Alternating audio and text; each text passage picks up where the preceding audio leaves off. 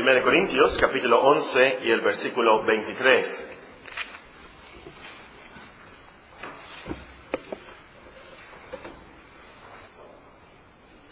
El apóstol San Pablo, San Pablo nos explica, porque yo recibí del Señor lo que también os he enseñado, que el Señor Jesús la noche que fue entregado tomó pan y habiendo dado gracias lo partió y dijo, tomad, comed, esto es mi cuerpo que por vosotros es partido, haced esto en memoria de mí. Asimismo tomó también la copa después de haber cenado diciendo, esta copa es el nuevo pacto en mi sangre, haced esto todas las veces que la bebiereis en memoria de mí. Así pues, todas las veces que comieres este pan y bebieres esta copa, la muerte del Señor anunciáis hasta que Él venga. De manera que cualquiera que comiere este pan o bebiere esta copa del Señor indignamente, será culpado del cuerpo y de la sangre del Señor. Por tanto, pruébese cada uno a sí mismo y coma así del pan y beba así de la copa. Porque el que come y bebe indignamente, sin discernir el cuerpo del Señor, juicio come y bebe para sí. Por lo cual hay muchos enfermos y debilitados entre vosotros y muchos duermen. Si pues nos examinásemos a nosotros mismos, no seríamos juzgados. Mas siendo juzgados, somos castigados por el Señor, para que no seamos condenados con el mundo. Así que hermanos, hermanos míos, cuando os reunís a comer, esperaos unos a otros. Si alguno tuviere hambre, coma en su casa, para que no os reunáis para juicio. Las demás cosas las pondré en orden cuando yo fuere. Antes de participar de la mesa del Señor, esta tarde vamos a continuar nuestras meditaciones sobre el pacto de Dios. El pacto de Dios. Este tema es un tema tanto desconocido entre los cristianos y esto es muy trágico, pues es un tema básico de la palabra de Dios. La palabra pacto de hecho se menciona más de 300 veces en nuestra versión. Su primera mención es en Génesis capítulo 6 y a través de toda la Biblia se menciona la palabra pacto hasta el último libro de la Biblia, en Apocalipsis 11, es donde se menciona esta palabra por última vez, la palabra pacto.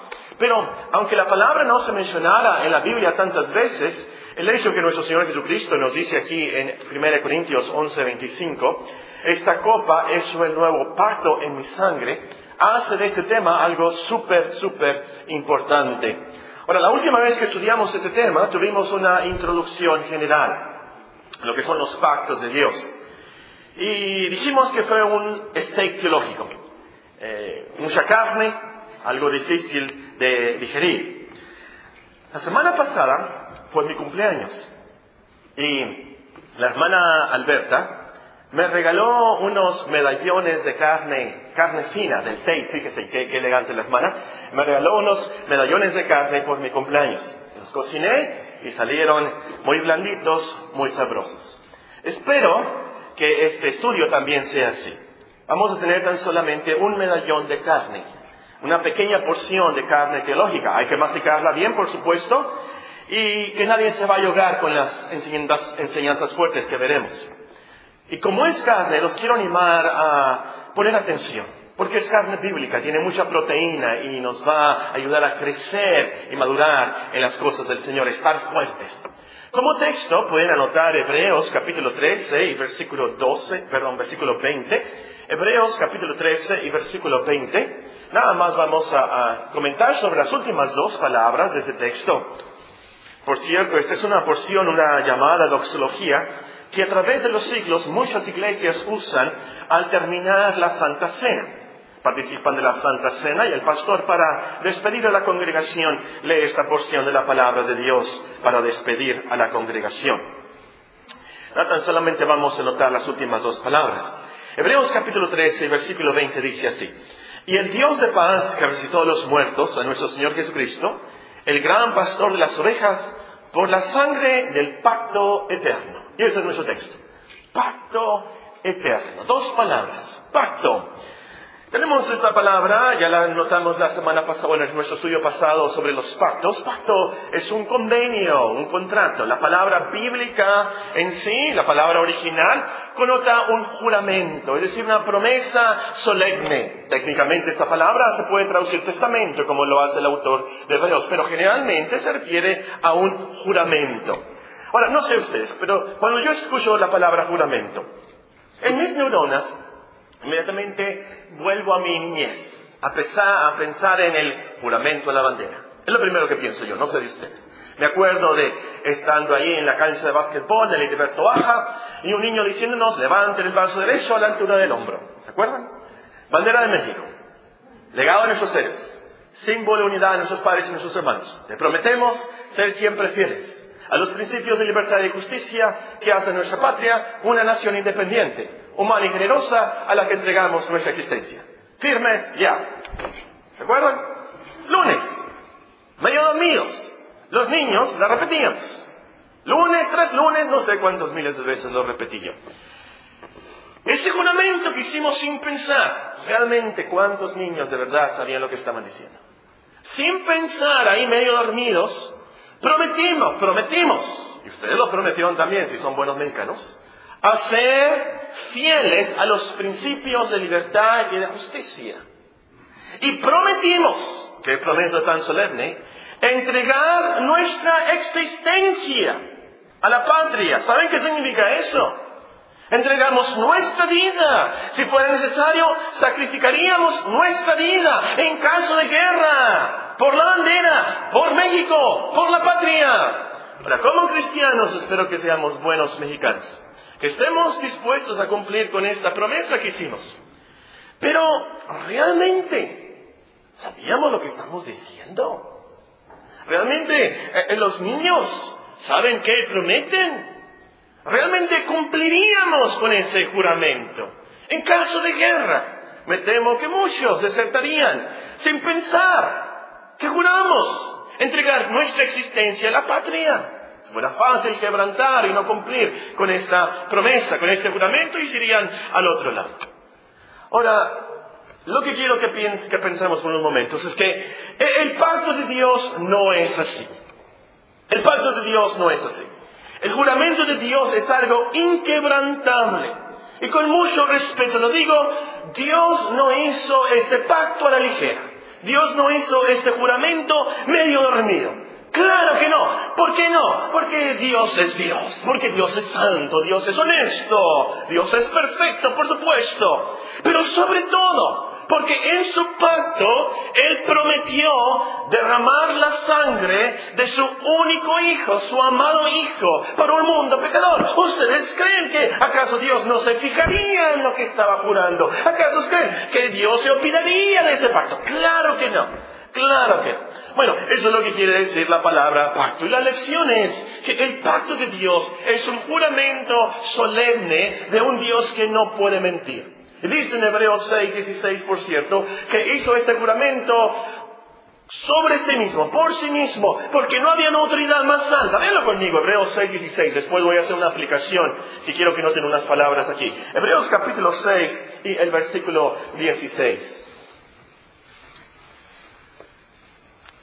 Porque los hombres ciertamente juran por uno mayor que ellos, y para ellos el fin de toda controversia es el juramento para confirmación. Por lo cual, queriendo Dios mostrar más abundantemente a los herederos de la promesa la inmutabilidad de su consejo, interpuso juramento para que por dos cosas inmutables en las cuales es imposible que Dios mienta, tengamos un fortísimo consuelo los que hemos acudido para asirnos de la esperanza puesta delante de nosotros, la cual tenemos como segura y firme ancla del alma y que penetra hasta dentro del velo, donde Jesús entró por nosotros como precursor, hecho sumo sacerdote para siempre, según el orden del Melquisedec. Es por eso entonces, hermanos, que el pacto es inquebrantable.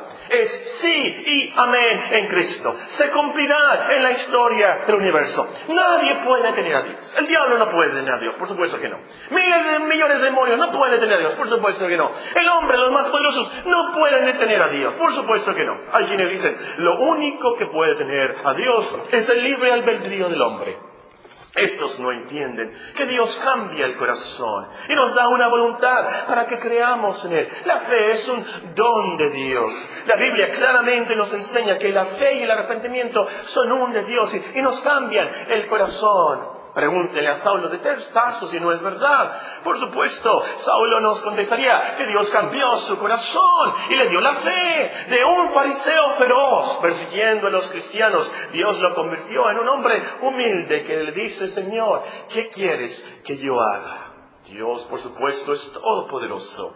Él jura algo y lo hace. No hay nadie que lo detenga. Hay una pequeña joya en el libro de lamentaciones capítulo 3 y versículo 17. Se los voy a leer. Lamentaciones capítulo 3 y el versículo 17. Dice, Jehová ha hecho lo que tenía determinado, ha cumplido su palabra, la cual él había mandado desde tiempo antiguo. De eso se trata esto, del pacto, el juramento, la palabra de Dios. Él ha cumplido su palabra. Él ha hecho lo que tenía determinado, lo que él había mandado desde tiempo antiguo. Es un pacto eterno. Y aquí vamos a la segunda palabra de nuestro texto. El Dios de paz que resucitó de los muertos a nuestro Señor Jesucristo, el gran pastor de las ovejas, por la sangre del pacto eterno. ¿Qué es eterno? Bueno, la palabra eterno tiene diferentes significados. Por ejemplo, puede significar que de un tiempo en adelante algo existirá para siempre. Por ejemplo, Dios nos promete vida eterna a los que tienen fe en su Hijo como el Salvador del mundo. De tal manera amó Dios al mundo que ha dado a su Hijo unigénito, para que todo aquel que él cree no se pierda, mas tenga vida eterna. ¿Qué significa eso? Que del momento que usted cree y pone su fe en Cristo, desde ese momento, para siempre, usted tiene vida eterna, vida espiritual en Dios. Pero la palabra eterno también tiene otro significado. Puede significar que algo existía desde antes y que existirá para siempre. Pero por supuesto, Dios es eterno, que no es significado. Él es el único, de hecho, que puede tener esta eternidad, que Él siempre ha existido y que siempre existirá, para siempre. No, no tiene fin, no tiene principio y no tiene fin. Como dice en Hebreos hablando del Hijo, Él es el mismo ayer, hoy y por todos los siglos. Puede tener ese significado la palabra eterno. Pero también, y aquí es la palabra en nuestro texto, pacto eterno, quiere decir que es un pacto que existe desde la eternidad pasada, que Dios lo hizo en el principio de la eternidad. ¿Cuánto tiempo? No sé, no dice la Biblia. Es un secreto, es un misterio. Y se aplica a Deuteronomio 29, 29. Las cosas secretas pertenecen a nuestro Dios. Mas las reveladas son para nosotros y para nuestros hijos para siempre. Para que cumplamos las palabras de esta ley. No sabemos. Es un pacto eterno desde el principio de la eternidad. No sabemos cuántos millones de siglos. No, no sabemos. Y al último, Dios no nos lo revela. ¿Cómo no nos revela muchas cosas? Porque no es necesario. Lo que es necesario sí nos revela. Lo que sí sabemos de este pacto eterno es que fue hecho por Dios, por supuesto, antes de la creación. Y sabemos esto porque en la Biblia nos encontramos con versículos que dicen como, en Efesios dice, Dios nos escogió en Cristo antes de la fundación del mundo. En Pedro nos dice, Cristo es un cordero destinado desde antes de la fundación del mundo. Apocalipsis nos enseña que los nombres de los creyentes fueron escritos en los libros de Dios antes de la fundación del mundo. El Señor Jesucristo nos profetiza que al último Él nos dirá, venid benditos de mi Padre, heredar el reino preparado para vosotros desde la fundación del mundo. Quiere decir que todos estos conceptos, todas estas promesas, todo lo que Dios había hecho fue en este pacto antes del principio del mundo, desde antes de la fundación del mundo. Ahora, ya sabemos lo que significan estas palabras. Vamos a la aplicación. ¿Cuál fue el pacto eterno? ¿Quién lo pactó? ¿Y qué se pactó? ¿Qué, qué se juró en, ese pacto? ¿Qué se prometió? Bueno, ¿quién lo pactó? Muy fácil, lo pactó Dios. Solo Dios existía en la eternidad pasada. Lo pactó Dios Padre, Dios Hijo y Dios Espíritu Santo. Nosotros no estábamos presentes, por supuesto, nosotros ni existíamos. ¿Qué se pactó? No hay ningún pasaje en la Biblia que nos diga esto, esto y esto y esto y esto se pactó. No, no, tenemos un pasaje así. Pero por las escrituras sabemos que esencialmente se pactaron tres cosas, o mejor dicho, las tres personas de la Trinidad pactaron estas cosas. Número uno, Dios Padre prometió, juró, pactó que Él daría a su Hijo un pueblo para que el Hijo lo salvase de sus pecados y lo llevara a la gloria.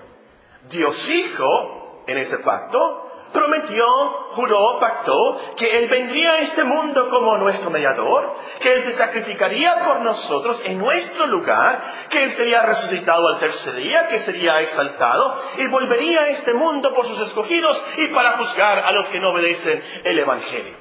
Dios Espíritu juró, pactó, prometió que Él convencería eficazmente a los escogidos de Dios sobre las verdades del Evangelio y que los transformaría o los santificaría, para usar la palabra que estamos usando en Romanos, que Él los transformaría y los ayudaría hasta llegar a la gloria eterna. Él sería el paracleto, el consolador, el que ayuda. Ese es el pacto, eso es lo que pactaron. Y es por eso que nuestro Señor Jesucristo dice en un lugar, todo lo que el Padre me dio, vendrá a mí. Todo lo que el Padre me da, me da, vendrá a mí. Ninguno puede venir a mí si el Padre que me envió no trajere. También tengo otras ovejas, dijo Cristo, que no son de este redil. Aquellas también debo traer. Y oirán mi voz, y habrá un rebaño y un pastor. Por eso me ama el Padre, porque yo pongo mi vida para volverla a tomar. Nadie me la quita, sino que yo de mí mismo la pongo. Tengo poder para ponerla y tengo poder para volverla a tomar. Este mandamiento recibí de mi Padre. Fue en ese pacto eterno. Y en otra escritura dice, porque hay un solo mediador, porque hay un solo Dios y un solo mediador entre Dios y los hombres, Jesucristo, hombre, el cual se dio a sí mismo en rescate por todos, de lo cual se dio testimonio a su debido tiempo. Por lo cual, dice en Filipenses, por lo cual Dios también le exaltó hasta lo sumo y le dio un nombre que es sobre todo nombre, para que en el nombre de Jesús se doble toda rodilla de los que están en los cielos y en la tierra y debajo de la tierra, y toda lengua confiese que Jesucristo es el Señor, para gloria de Dios Padre. Y nos promete también en una profecía, y a vosotros que sois atribulados, Daos reposo con nosotros cuando se manifiesta el Señor Jesús desde el cielo con los ángeles de su poder, en llama de fuego, para dar retribución a los que no conocieron a Dios ni obedecen el Evangelio de nuestro Señor Jesucristo, los cuales sufrirán pena de eterna perdición, excluidos de la presencia del Señor y de la gloria de su poder. Y en otro lugar dice sobre el Espíritu, cuando Él venga, convencerá al mundo de pecado, de justicia y de juicio. Él os guiará a toda la verdad porque no hablará por su propia cuenta, sino que, hablará, sino que hablará todo lo que oyere, y os hará saber las cosas que habrán de venir. Él me glorificará, porque tomará de lo mío y os lo hará saber. Y nos dice en otra parte San Pedro, según fuimos elegidos, según la presencia de Dios Padre, en santificación del Espíritu, para obedecer y ser rociados con la sangre de Jesucristo. Es por eso que sabemos qué sucedió, qué se pactó, qué se juró en ese pacto eterno. Dios Padre le daría al Hijo un pueblo para que lo salvase de sus pecados y lo llevara a la gloria. Dios Hijo vendría a este mundo como nuestro mediador y se sacrificaría a sí mismo en nuestro lugar. Sería resucitado, exaltado y vendría otra vez al mundo por sus escogidos para juzgar también a los que no obedecen al Evangelio. Dios Espíritu Santo vendría, convencería eficazmente a los escogidos de Dios sobre el Evangelio y los transformaría y los llevaría y les ayudaría a llegar a la tierra Canaán, la gloria celestial. De eso se trata el pacto eterno. Ahora, les prometí que tan solamente iba a ser un medallón, una pequeña ah, porción de carne teológica. Hasta aquí llegamos. A lo mejor después nos extendemos en algunos de estos puntos. Es un pacto súper importante, es el primer pacto de este pacto descienden todos los demás pactos de la historia. De este pacto desciende el pacto de Adán, el pacto con Noé, el pacto con Abraham, el pacto con Israel, el pacto con David, el nuevo pacto del cual leemos en 1 Corintios 11. Todo, todo eso viene de este pacto eterno que hizo Dios. A lo mejor después estudiamos más de esto. Pero terminemos con unas aplicaciones personales. Número uno, hermanos. Estudiamos, meditemos en el pacto de Dios. Para que, como dicen Hebreos, tengamos un fortísimo consuelo, un consuelo bien fuerte. Yo creo que muchas veces es lo que nos falta a los cristianos. En esta vida de, tanta tribulación, eh, de tantas pruebas, de tantas dudas que tenemos, lo que necesitamos es un fortísimo consuelo. Y eso lo podemos tener cuando estudiamos el pacto, el pacto de Dios. Y pues les voy a decir por qué. Porque al estudiar el pacto de Dios nos damos cuenta que nosotros no tenemos que ver absolutamente nada con nuestra salvación. Que Dios nos salva 100%, nada de nuestras obras, nada de nuestros logros, absolutamente nada de nosotros que antes que nosotros hubiéramos nacido, sin haber hecho algo malo o algo bueno, Dios en Cristo, Dios nos había escogido y predestinado para ser salvos y para ser santos. Efesios capítulo 1. Y es entonces cuando captamos esa verdad que nos llena de alegría, nos llena de consuelo, nos llena de esperanza. Y nos olvidamos de las dudas. Y no sé si ustedes a lo mejor han tenido dudas de su salvación. Y, y si usted no ha tenido dudas de su salvación, eh, eh, para mí usted es un fenómeno. Es alguien extraordinario. En toda mi vida nada más me ha tocado entrevistar a una sola persona que no ha tenido dudas de su salvación. Y, para mí es un milagro de Dios esto. Que bien. Pero si usted es un cristiano normal, usted va a tener dudas de su salvación. Le voy a decir por qué. Porque el diablo lo va a atacar. Le voy a decir por qué. Porque somos débiles. Muy débiles. Bueno, el caso es que a lo mejor usted ha dudado de esa salvación y, ha pensado, ah, bueno, es que el hermano a lo mejor no me bautizó bien. Me acuerdo que estábamos en Quino y luego pasó una, una ola y a lo mejor no me sumergió bien y, no cuenta. A eso, por eso me siento así, que me falta algo.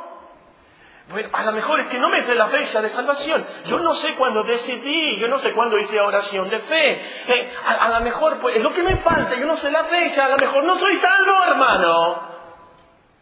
Y, luego hablan de los dones y yo no tengo ningún don que yo sepa que, cuál es mi don a lo mejor no soy salvo, ese es mi problema y no soy salvo. Y el diablo va a atacar por ahí, tú no eres salvo, tú no eres salvo, tú no eres salvo, no tienes ningún don. A lo mejor usted ha pensado. El problema es que, pues yo a lo mejor yo no me arrepentí de verdad. La hermana Chuchita cuando me cuenta y de su arrepentimiento y le salen lágrimas y, yo no estoy, no hasta el pastor dijo en la mañana que debemos avergonzarnos y yo no estoy tan, tan, tan avergonzado como la hermana y que lo que hizo y yo nací en una buena eh, familia cristiana, nosotros no fumamos ni nada y, y a lo mejor lo que me falta es... Eh, un arrepentimiento, bueno, me debería de volver mala, bien mala, luego así arrepentirme de verdad y que Dios me salve. Ese es mi problema. mejor eh, te dice el diablo, es que tú no confesaste todos, todos, todos tus pecados. La Biblia dice que confesemos nuestros pecados y que Él es y justo, pero tú no confesaste todos tus pecados.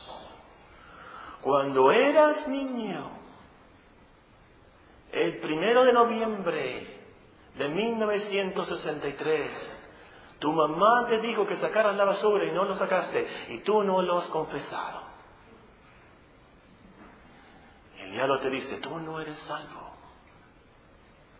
O a lo mejor tú piensas, yo no soy salvo, no soy cristiano, yo no voy al cielo y te da tanto miedo cuando tienes eh, pesadillas que te estás muriendo o te da una enfermedad y, te, estás temblando de miedo porque piensas yo no soy salvo porque yo dudo mucho, yo dudo mucho, tengo tanta incredulidad y, yo fallo tanto. A lo mejor no voy a perseverar hasta el final. No, no, no, no, no, hermano. No depende de ti. No depende de ti para nada. Absolutamente para nada. Como dice San Pablo, no depende del que quiere o, del que corre. Todo depende del pacto de Dios. Todo depende de Cristo. Todo depende de la sangre del pacto eterno. Entonces está segurísimo ni tus debilidades, ni tus torpezas, como dice el profeta, podrán detener el pacto eterno de Dios. ¿Tienes dudas de tu salvación? Córrele al pacto, córrele al juramento de Dios. Un Dios que no miente y nos prometió la vida eterna en Cristo. Número dos, otra aplicación. Ante cualquier problema, ante cualquier tragedia o accidente o duda, Vuelve al pacto eterno de Dios. La raíz de todo está allí. Allí todo se predestinó, todo se planeó y se llevará a cabo conforme a los decretos eternos de Dios. Recordemos, hermanos, hemos sido predestinados, nos dice Efesios 1. No le tengan miedo a esta palabra, es bíblica. Hemos sido predestinados. Conforme, dice Efesios 1, conforme al propósito del que hace todas las cosas según el designio de su voluntad, a fin de que seamos para alabanza de su gloria. Todo sucede en tu vida como cristiano, como creyente. La cosa más leve o la cosa más grande, el accidente más feo, la enfermedad más fea, todo sucede conforme al pacto eterno de Dios, el designio de su voluntad en la eternidad, a fin de que seamos para la alabanza de su gloria. Entonces, eso es lo que te calma. El pacto la promesa, la voluntad de Dios para la gloria eterna de Dios. Y tú, como el hombre de la mano seca, o tú como la higuera que se secó, o tú que sufres esa enfermedad crónica, que sufres ese problema familiar, que sufres, ahí tú llena la línea. Piensa, esto estaba dentro del pacto, la promesa el diseño de la voluntad de Dios. Y esto sirve de alguna manera. Está mi granito de arena ahí poniéndose en la construcción del edificio eterno de la gloria de Dios. Y vas a llegar al final y vas a pensar, valió la pena. Claro que valió la pena. Entre tanto, ten fe, ve la eternidad, salte por unos momentos de tu rutina, de tu vida terrenal y fíjate por fe en esa visión de la eternidad pasada y todo lo que se planeó y se pactó. Y cómo Dios está llevando toda la eternidad futuro de su gloria y su majestad. Y eso te va a calmar y te va a ayudar y te va a dar esperanza. Y te va a dar, como dicen Hebreos, ese fortísimo consuelo. Última aplicación. Adoremos a Dios Trinitario. ¿Qué quiero decir con eso? Adoremos, alabemos al Señor, Dios Padre, Dios Hijo y Dios Espíritu Santo. Él merece toda nuestra adoración, toda nuestra alabanza. Dios Padre, Dios Hijo y Dios Espíritu Santo. No nos olvidemos de ninguna persona de la Trinidad. Dios Trinitario hizo el pacto eterno. Dios en tres personas planeó, efectuó y aplica nuestra salvación. Él merece toda la gloria. Oremos al Señor.